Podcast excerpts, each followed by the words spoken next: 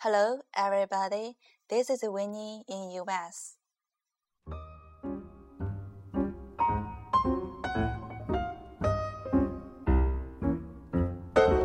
This is a show for people who want to learn American life and English knowledge. I'm Winnie. In the last episode, we talked about Black Friday. Now let's talk about Cyber Monday. Next time, we are going to have a guest join us, and we will talk about American holiday season. 今天呢，维 尼熊要为大家讲的是 Cyber Monday。这一期结束后呢，维尼会邀请一位好同学呀，给大家讲讲美国的十一月和十二月的节日季节。Please stay tuned with the show. Cyber Monday is a marketing term for the Monday after Thanksgiving in the US. The term Cyber Monday was created by marketing companies to persuade people to shop online. 就像中国的各种节日呀，圣诞节、白色情人节，美国的商家也是想尽心思呀，想挖空人们的钱包，所以呢，就有了 Cyber Monday 的诞生。Cyber Monday，网购星期一。是 Black Friday 之后的第一个星期一，也就是今年的十二月二号。顾名思义，Cyber Monday 是网购的、网络的计算机的意思。Cyber Monday 大约是一年中折扣最好的日子。在美国，各大商家都有自己的官方网站，所以啊，网购是非常常见的。Winnie loves to shop during Black Friday and Cyber Monday cause Winnie is a sucker for discounts. When big deal comes, I shop until I drop. 当好的折扣来的时候，对打折疯狂的着迷的维尼熊呀，买东西买到精疲力竭才停止。Shop until drop shop until you drop. If you shop until you drop, you go shopping for a long time until you are exhausted.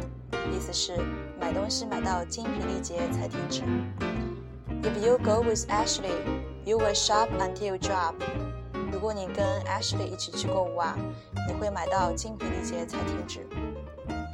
But when you usually do some window shopping before Black Friday and Cyber Monday, window shopping, window shopping. When people go window shopping, they look at things around without actually buying anything window shopping, 只看不买. Why do I do that? Cause I like to know the original price of the items in my shopping list. 因为呢，商家很尖，很多时候会在打折的季节提高原价，然后再打折。这个在淘宝购物的同学啊，都非常清楚喽。 That's why we need check the price before Black Friday and Cyber Monday, and buy the items that are really on sale. By the way, on sale 是打折的意思。淘宝的幺二幺二快到了，到时候要进行抢购的同学们呀，现在就应该做些功课了。Okay, it's time for recap. Shop until you drop. Shop until you drop. 购物购到精疲力竭才停止。During Black Friday, a lot of people who are sucker for sales shop until they drop。在黑色星期五那天，很多对打折着迷的人买东西买到精疲力竭才停止。Cyber Monday，Cyber Monday，网购星期一是感恩节之后的第一个星期一。Window shopping，Window shopping，只看不买。As a broke student。What I can do is only window shopping。作为一位穷学生，我能做的是只看不买了。OK，大家都学会了吗？This is today's show. If you have any comments and suggestions, please email me.